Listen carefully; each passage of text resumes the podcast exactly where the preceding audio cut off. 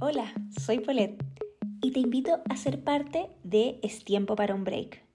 En este podcast hablaremos de movimiento, entrenamiento, salud y por supuesto todo lo que involucra tener una vida feliz, placentera y llena de nuevos desafíos. ¿Y tú? ¿Cuándo te das un break? Hola, bienvenidas y bienvenidos a este segundo episodio de eh, este podcast en el cual vamos a conversar el día de hoy sobre cómo afecta a las mujeres la sociedad de rendimiento.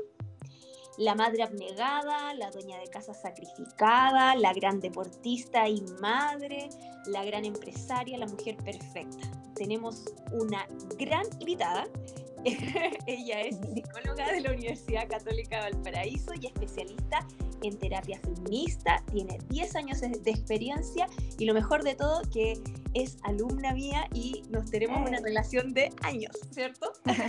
Sí. Bienvenida María José Tamayo. Hola, muchas gracias. Hoy muchas gracias primero que todo María José por aceptar la invitación, muchas gracias. Y de hecho, mm, bueno, este tema eh, que te quise proponer, eh, bueno, nosotras siempre estamos conversando de repente de estos temas.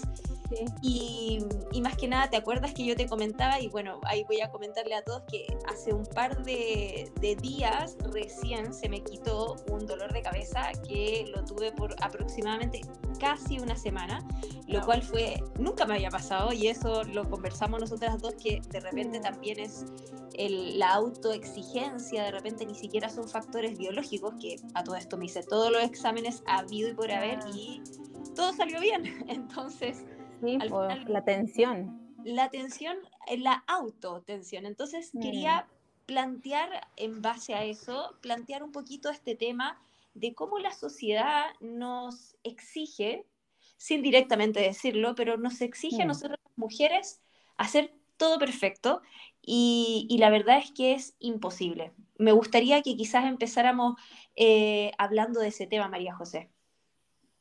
Sí, pues ahí hay em, dos perspectivas como bien buenas que podríamos mencionar. Hay una que es un, bueno, la, feminista que me voy a extender un poco más, pero hay un filósofo coreano que es bien conocido que se llama Byung Chan Hol.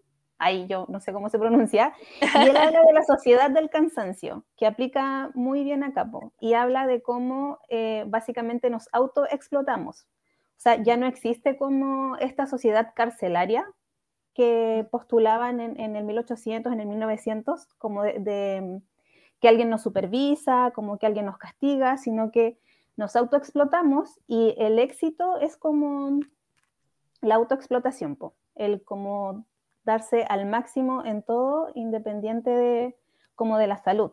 Y es más, esta misma sociedad del cansancio te enferma y luego te medica, ¿cachai? Para seguir funcionando. Así como... Es como el negocio perfecto, en verdad. Exactamente, sí. Po. Entonces mantiene a gente cansada, enferma, que, que, no reclama y que no pregunta po, qué le está mm. pasando a sí misma, sino que busca solo seguir funcionando. De hecho, esto viene muy de la mano, eh, se podría decir, como eh, con todo lo que pasa con respecto a, bueno, la alimentación y el movimiento, porque mm. Si, si, tú le preguntas a una persona que sabe de entrenamiento, de movimiento, te va a decir que el entrenamiento no es necesario agotarse entrenando mm. para ser bueno en el entrenamiento. No es mm. necesario lesionarse para competir. ¿Ya? Sí, o sea, eh, creo que como sociedad nos vamos muy al extremo y también es debido a eso, que es lo que uno lo ve desde como entrenadora, eh, debido a eso que mucha gente es muy reacia a, adquirir hábitos de actividad física en su vida. Mm. Entonces, lo que tú dices de verdad me hace mucho sentido, me hace demasiado sentido. Sí, pues nos convertimos en objetos en, en todas las, áreas de la vida, pues. familiares, mm. bueno, laboral sobre todo, eh, pero nos convertimos en objetos que rinden nomás, pues. La sociedad del rendimiento también se llama, como dijiste tú. Sociedad del eh, rendimiento, sí. exactamente, sí, del rendimiento, eh, del exitismo, y que mm. también viene con que hay solo, nos hablan solo de un camino del éxito. Es este el camino que tienes que seguir y es esto lo que, es lo que tienes que lograr. Y, y, pero no es así. O sea, resulta mm. que hay, hay, muchas formas en las que una puede ser exitosa, eh, pero se nos plantea una sola forma. La forma que se nos plantea es más que todo, como te decía, es eh, si eres deportista, eh, tienes que ser la mejor. Si mm. eres madre, tienes que ser una mamá que, que, da todo por su hijo. Y si trabajas, que tienes que alimentarlo bien y estar con él y la la. Y mm. al fin y al cabo es súper agotador. Y como yo te decía, también es como el círculo vicioso de la enfermedad, el remedio Mm. Y eh, el no hacer eh, actividad física eh, también involucra que el cuerpo empieza a, deteriorarse. La musculatura necesita movimiento para estar bien. Entonces, las personas empiezan a tomar medicamentos mm. en vez de adquirir hábitos saludables. Sí. Entonces, Sobre todo porque somatizas mucho. Perfecto, sí, cuando, también. Cuando no, hay una, cuando no hay una relación con el cuerpo, que en esta sociedad también estamos muy escindidas. Entonces, una cosa es la mente, una cosa son las emociones, una cosa es el cuerpo. Y no lo, no lo percibimos como un solo ser, que es el que somos. Eh, y entonces empiezo a somatizar y lo que te pasó a ti, pues, ¿no? Me duele la cabeza, o me duele el estómago, o me duele la espalda, y eh, voy como por esto separado y también la medicina, nuestra medicina occidental, eh, también lo ve separado. Entonces te medica para cada cosa por separado. Ahora igual hay un... Disculpa. de hecho, un poco dentro de lo, de lo que me sucedió, eh, yo misma fue como, ya, me tomé medicamento porque el dolor era demasiado y no me dejaba funcionar. Mm. Y después de eso dije, ya, medicamento por siete días me dijeron y relajante muscular, la, la. Y yo jamás había tomado relajante muscular en mi vida. Oh, nunca, nunca. siento de ver, jamás había tomado el relajante muscular. Y, y, después ya se me pasó el primer y segundo día y después dije, no puede ser que dependa de estos medicamentos, no puedo depender.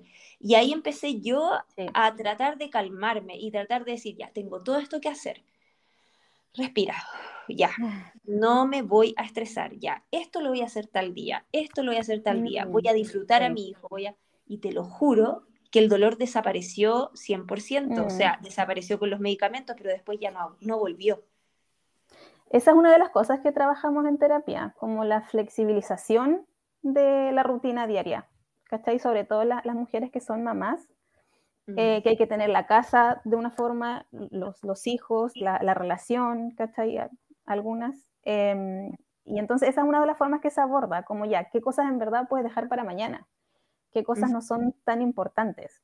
Eh, como que prioriza qué es lo que hay que hacer, qué es lo que me tiene que importar y el resto o se puede delegar dependiendo como de las redes de apoyo que hayan también. Pero esa es una forma, efectivamente, de tratar estos temas, como la flexibilidad María José, yo te quería preguntar, ¿cuál es, o sea, si tú ves que hay un dolor o existen cosas así, uno dice ya va al médico, etcétera. Mm. Pero cuando una persona puede saber que está en esta rueda del rendimiento, del cansancio, obviamente uno sabe que está cansado, pero mm. ¿cuándo, hay, ¿cuándo está la señal de alarma en donde necesitas ir a terapia o necesitas ir a conversar con alguien? Eh, en general, bueno, desgraciadamente es cuando llegas a un punto sé que en general son como ataques de pánico, O, en verdad fui, o en verdad fuiste al médico y tus eh, síntomas no tienen origen como claro y te dicen ya, esto es algo intencional o estrés, todo es estrés también ah, hoy día. Em, y ahí como empiezan a explorar, pero en general, o, por, o la irritabilidad también. O sea, todo me enoja, estoy poco tolerante, ¿cachai? Eh, y en general las, mujeres llegan, es que quiero controlarme, ¿cachai? Porque también la demostración de emociones está súper castigada. Entonces, cuando empiezo a decir que hay cosas que me molestan, cuando empiezo a decir que hay cosas que no me gustan, también tengo que controlarme, ¿no? Esta sociedad me dice que tengo que controlarme. Y ahí empezamos a em, explorar y resulta que estoy cansada, que estoy cansada, que en verdad llegué a un punto en que necesito dejar de hacerme cargo del resto de la gente, que tengo que dejar de preocuparme, tengo que dejar que la gente sea adulta también. Eso pasa mucho con las mujeres que por los roles que hemos tenido en la sociedad maternan mucho a toda la gente a su alrededor. Entonces hacen cargo de problemas que no necesariamente son de ellas. Ay, me que esta, esa frase. Ay, qué heavy esa frase, sí, toda la razón, toda la mm. razón. ¿Me estás haciendo terapia? o sea que son cosas que, por la socialización que tenemos las mujeres, eh, probablemente las hemos vivido todas, porque estamos hechas eh, para otras personas, para encargarnos de otras personas. Entonces es algo que en alguna medida todas hemos hecho. Mm, sí, sí. Y bueno, hay personas que quizás les toca un poquito más, hay mujeres que quizás les toca un poquito más pesado porque eh, hay personas que no tienen red de apoyo mm. directamente, que no tienen a quién acudir eh, mm. o quizás no tienen los recursos para poder acudir a, terapia, pero hoy en día me he dado cuenta que igual hay hartas opciones, hay muchas más opciones que antes, que hace, no sé, cinco años atrás. Ya. Sí, de hecho me he dado cuenta de eso, pero eh, me gustaría saber una cosa. Cuando tú hablas de flexibilizar eh, para que una, por ejemplo, una mujer que, si hay alguien que nos esté escuchando y que está pasando por una situación de esta manera, eh, ¿cómo se flexibiliza? ¿Existe como un proceso de, se podría decir, de meses para ir flexibilizando o es, es como algo un poquito más rápido? ¿Cómo se, se llega a eso?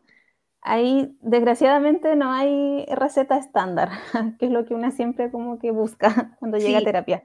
Em, tiene que ver mucho con el proceso de cada persona y con lo que cada persona le, como que te entrega la rutina o te entrega el, control, por ejemplo.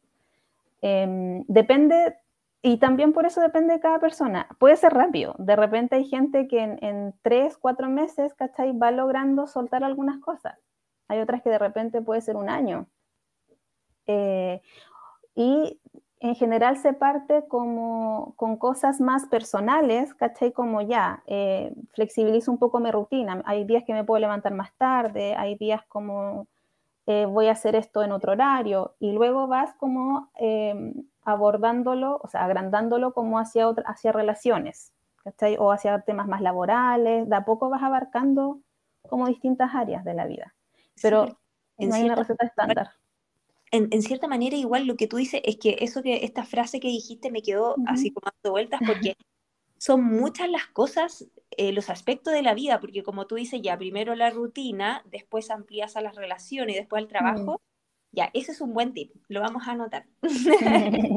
sí, porque siempre es primero con lo que yo puedo controlar. ¿Cachai? Ese, también es una buena forma de abordar, eh, por las preocupaciones también, porque tendemos como a, preocuparnos y a ponernos ansiosas por cosas que o están muy en el futuro y no han pasado o, en verdad no dependen de mí. Entonces, un, buen trabajo también es distinguir qué depende de mí y qué no depende de mí. Entonces, lo que no depende de mí, lo dejo nomás, que siga su curso. Y lo que depende de mí, tengo que ver eh, si quiero hacer algo al respecto de partida y luego si puedo hacer algo al respecto y qué se mm. puede hacer. Qué buen, qué buen dato. Estoy anotando todo, por si acaso.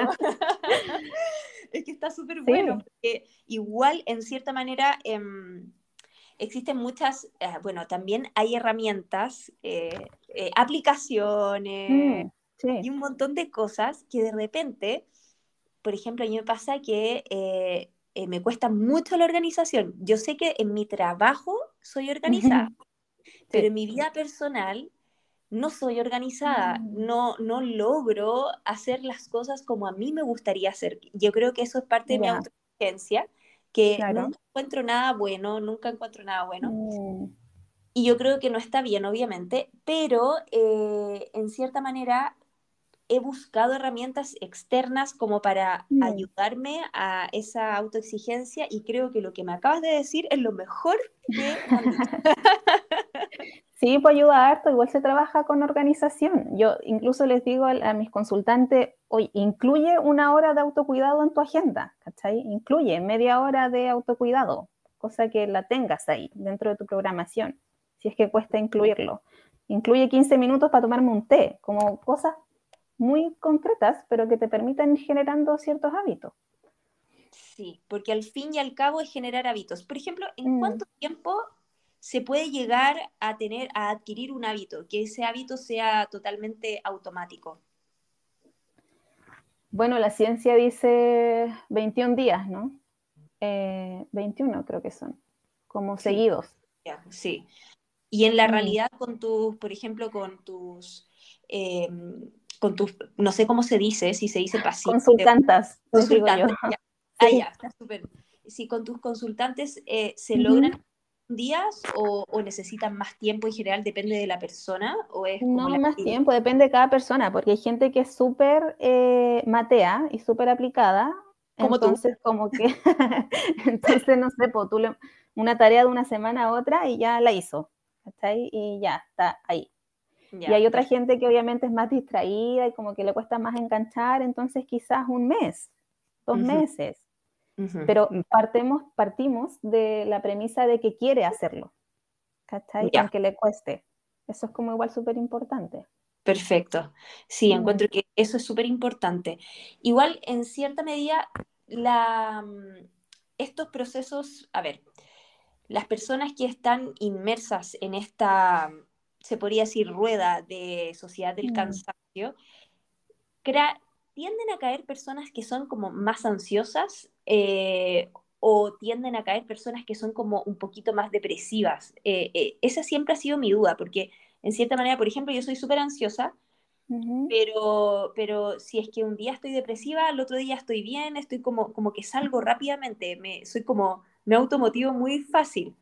Mm. Pero en general hay mucha gente que, que, no, que le cuesta mucho. Entonces, quizás a las personas que son como un poquito más depresivas, yo he pensado que quizás eh, caer en, esto de la sociedad del cansancio puede ser más fácil, ¿o no?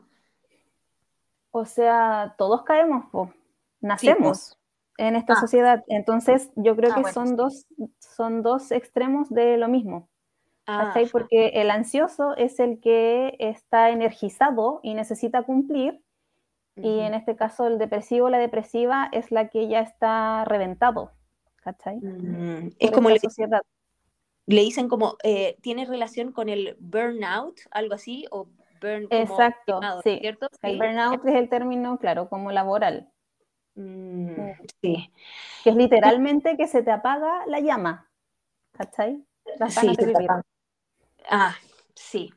Cuando tú, te, tú logras em, visualizar a una persona que está en esa circunstancia, se logra visualizar, o sea, hay como indicios eh, cuando ya estás totalmente quemado, como hay indicios o hay personas que en verdad muy parecido a la depresión que en verdad como que no, no, no dan ciertas, no dan pautas. Obviamente pueden ser distintas formas de expresarlo dependiendo de, de las personas, pero ahí tú ya empiezas a indagar los motivos y puedes llegar a la misma razón. Porque como dices tú, hay gente que puede irse por el lado más depresivo y eh, que no se levanta, que no tiene energía. Hay gente que completamente, no sé, evita el tema y entonces full productivo, full productiva y ni siquiera para saber qué te está pasando. Hay gente que se puede ir mucho por el carrete, en las drogas, el alcohol y por ahí también evitar. Al final es como evitar mm, llegar al, al tema. Es evitar, es sí, pues es, evitar. María José, ¿tú qué, qué consejo le podrías dar a quizás a otras mujeres, que en realidad nos pasa mucho más, es a otras mujeres que quizás están pasando por esta situación? ¿Qué consejos de manera general les podrías entregar? Em, a mí me gusta siempre sugerir escucharse. ¿cachai? ¿Cómo, está el cuerpo, las sensaciones, que es algo bien difícil porque es algo que no aprendemos. Mm. Pero sí tenemos estos instintos de eh, esto como que me molesta, pero después lo racionalizo y ya no me molesta. Pero hay algo me está pasando. Entonces, si de repente hay lugares, hay espacios o hay personas que me están haciendo ruido, hay que verlo. Mm. Sí, sí, de todas maneras. Mm. es escucharse, es como cuando uno dice en entrenamiento, escucha tu cuerpo. Exacto, sí. A mí me ayudó Caleta, entrenamiento como para saber cómo está mi cuerpo, así como la tensión, ¿cachai? O cuando algo me gusta, cuando algo no me gusta. Cuando duele algo fuera de lo normal y tú dices, ya, pero es que esto no está tan bien, entonces tú evitas la lesión, obviamente. Claro. Sí, perfecto. Me parece maravilloso. Ay, María José, podríamos seguir hablando mucho rato, me encanta mucho esto. Me, vamos a hacer la segunda parte. sí, vamos a hacer una segunda parte, obviamente. Da para mucho. Y eh, bueno, primero es agradecerte por haber estado presente en este podcast y em, no sé cómo te has sentido. Yo sé que es. Ay, a mí me encanta hablar de estos temas, así que muchas gracias por invitarme, sí. Y, y, al final es como sugerir un poco de autocuidado. Es eso, como que en esta sociedad del rendimiento, el autocuidado también se el parar, el respirar. Entonces, yo creo que ese es el mensaje que me gustaría dejar, como que el autocuidado jamás es pérdida de tiempo. Excelente. Es ganancia, de hecho. Es ganancia, ganancia de energía, de tiempo, de amor propio, como se dice también. Exacto. María José, antes de que cerremos, siempre al final de cada episodio yo les voy a hacer una pregunta. Y la pregunta es la siguiente. ¿Y tú cómo te das un break? Uh, yo, eh, bueno, el ejercicio para mí es, eh, me estabiliza demasiado. a mí me, cambia el ánimo, pero 180 grados. Eh, caminar, bailar, saltar, moverme en general. He aprendido mucho que el movimiento como que me, ayuda mucho. Yo entre las sesiones, por ejemplo, eh, me levanto, camino, me doy una vuelta y luego vuelvo a la siguiente. Ah, mira, tienes toda tu, ya tienes tu técnica. Sí, sí. Buenísimo. Oye, pero bueno, yo debo decir acá, delante de todos, que la María José vive en Punta Arenas y fue mi eh. eh, ¿En qué año? Espérate, que ya, ya se me fue todo el tiempo. Espérate, tú empezaste conmigo el 2017, ¿o no? Más o menos. 2017. Eh, sí, es como esporádicamente, pero estuve el 2019. 2019, sí, mm, perfecto. Y ahí estuvimos en la academia todo el tiempo y después empezó la pandemia, después la María José a, a, Punta Arena y empecé a hacer clases online. Y desde el 2020 que le, hago, le hago entrenamientos eh, así, eh, ¿cómo se llama? Asesoría de entrenamiento, ni siquiera clases online y la María José es súper matea. Has avanzado muchísimo, has avanzado muchísimo en, flexibilidad, en fuerza, en el pole. Así que nada, o sea, yo creo que de verdad que plasmas todo lo que me estás diciendo ahora en tu vida. Obviamente que todos tenemos momentos hay un poco difíciles, pero yo veo que tú tienes una disciplina, pero envidiable. ¿Qué quieres que te diga? Sí, es que igual me ayuda a Caleta, entonces como que no es tan, para mí no es una obligación, no, es como, no, lo, sufro, po. Sí. sí, que es como tiene mm. que maravilloso. Muchas gracias, María José, muchas gracias por haber estado eh. en este podcast. Un abrazo gigante y espero que eh, tengan harto calorcito este verano por allá. Sí, ya está, ya está más rico, así que se viene. Me alegro mucho. Un abrazo gigante. Gracias a ti chao, chao. Chao.